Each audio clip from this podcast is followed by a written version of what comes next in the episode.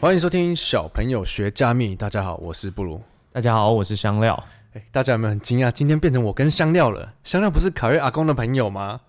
之前一开始他是开着直升机来的，这次我看他是骑脚踏车来的，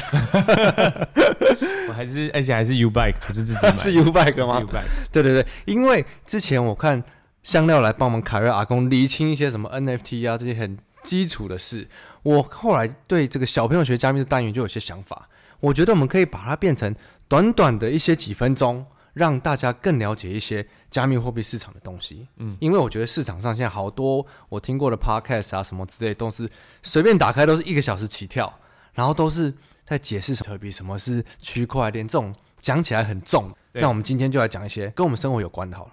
好啊，那我今天先来问一下好了，最近这个俄乌战争对你们股票有没有什么很惨 的、很惨的那个就后 果？大家现在全部都住公园啊，所以你 连 U Bike 都没办法负担了，对不对？连 U 派都租不起了。难怪你都直接看起来就是睡在公司。 对，公司很挤嘛，沙沙发睡三个人。呃你下下次留一个空位给我。哎、最近我看欧俄战争跟加密货币圈的关系也很大哎、对啊，其实我我觉得这件事情蛮有趣的。我我个人认为这件事情对于整个 crypto 来讲，算是一个，就是它让我想，它让我自己有那种危机意识，让我想象想到说，为什么我一定要拥有一点加密货币？你本来就有很多，但你现在又更认深刻的认为这件对事是对的。对我认为是对的，是怎么说？是因为乌克兰这个状况，因为那时候战争一爆发的时候，我就看到很多新闻，不管是俄罗斯或乌克兰，这些人他要去银行换钱，根本就换不出来啊。哎对耶，银行根本都没有开啦。对啊，乌克兰没有开嘛，那这些人怎么办？他钱放在里面，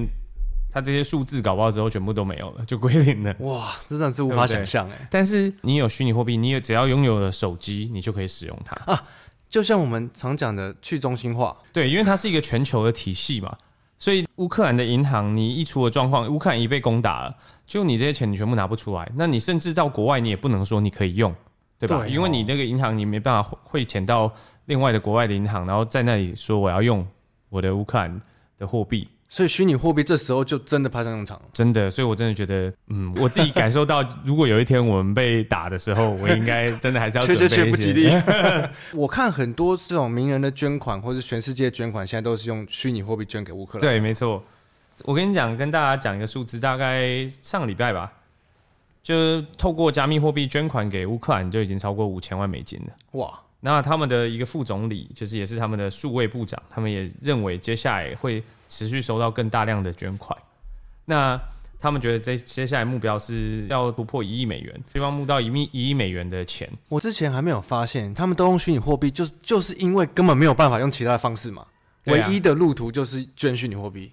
其他的方式就变得更复杂。物资之类的。对，你看虚拟货币多简单，他只要在网络上贴上他一个钱包地址，那任何想要捐款给他们的人就打过去就好，你还不需要去什么银行啊，你就说我我要什么跨境汇款，然后汇到那里，他的银行又没开， 你你要怎么汇款？可是不是对不对那他们有网路吗？你问的问题非常好。我有我讲完之后，很多人就说啊，被打被打的 时什候么你都没有你也没有网络嘛。可是这件事情就好玩了。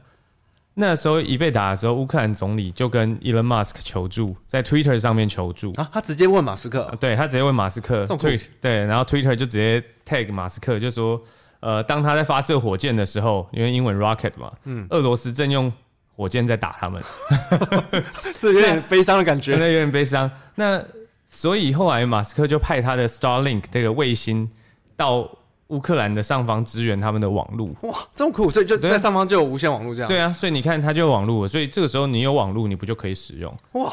那所以包含现在乌克兰政府他们募到的钱呢，他们就有问供应商，这些供应商他们说有四成表明愿意接受加密货币的支付，剩下的部分他们就会把他们获得的加密货币捐款换成美金，然后去支付他们。哇，这个真的好方便哦。对啊，所以你看我我自己是觉得，对、啊、我自己是觉得，常常阿公就问我说，到底为什么一定要买虚拟货币？嗯，那这个时候我觉得这个应用场景对我来讲很合逻辑。这有点像一个虚拟货币的里程碑嘞。对啊，因为我已经很久没有发生过这种战争了嘛，没错然后现在变成说，真的遇到这种中心化的事件，你在银行你真的钱会不见，有可能不见，拿不出来，对那变成虚拟货币是一个唯一的管道。没错。哇，那我们再从另外一个角度来看，俄罗斯这边呢，因为他打了乌克兰，然后被全球的制大裁大国家、西方国家制裁他，就导致他自己本国的货币卢布也不值钱，对对，就就让他们在国内反而就是很多很大量的人把他们的卢布换成比特币，哦，他们有这样做哦、有有有可是他们的，我不是听说他们的虚拟货币也要被制裁吗？对，这个被制裁就是全世界的国家觉得要加大力度制裁他们，所以就是哦，可能跟加密货币产业有关的大公司，比如像 Coinbase 啊这些，他们就禁止说俄罗斯地区的人民使用他们的服务，这样。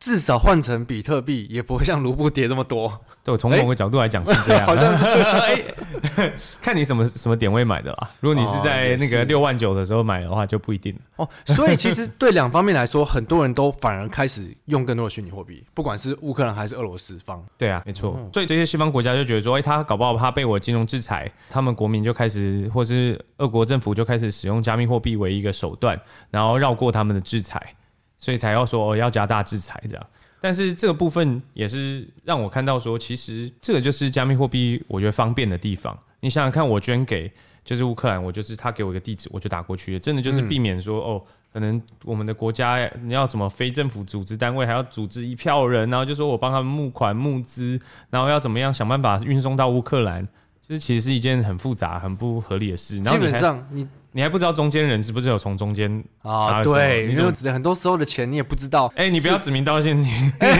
你干嘛我把说乱讲人家的名字？ 人家真的是很人道就的是组织， 很多这种组织，你有时候其实捐，你也真的不会一定一百趴知道你的钱去哪里，对尤其是如果你捐的是没有名的组织的话。对。但是现在他如果是用虚拟货币捐款，至少你打过去，你都可以追踪这个账户他的钱的资金流向，对你只要有地址，你只要有有他网地路址，，有网路你就可以看。基本上就好了，完全没错其他都不用考虑。没错没错，哇，那真的很方便。那所以真的，俄罗斯乌克兰战争又是另一个层次的，让大家觉得哎、诶了解到虚拟货币的重要性了吧？嗯，我我现在看起来是这样，至少这个让我觉得，嗯，我在如果我的国家有一天被攻打或者发生战争的时候，这对我来讲也是一个很好用的工具。真的。对，好，那我们是这次就是简单的跟大家分享一下俄乌战争对虚拟货币的影响，好，下次再很请香料回来跟我们分享。谢谢大家，我是布鲁，我是香料，下次见，拜拜。拜拜。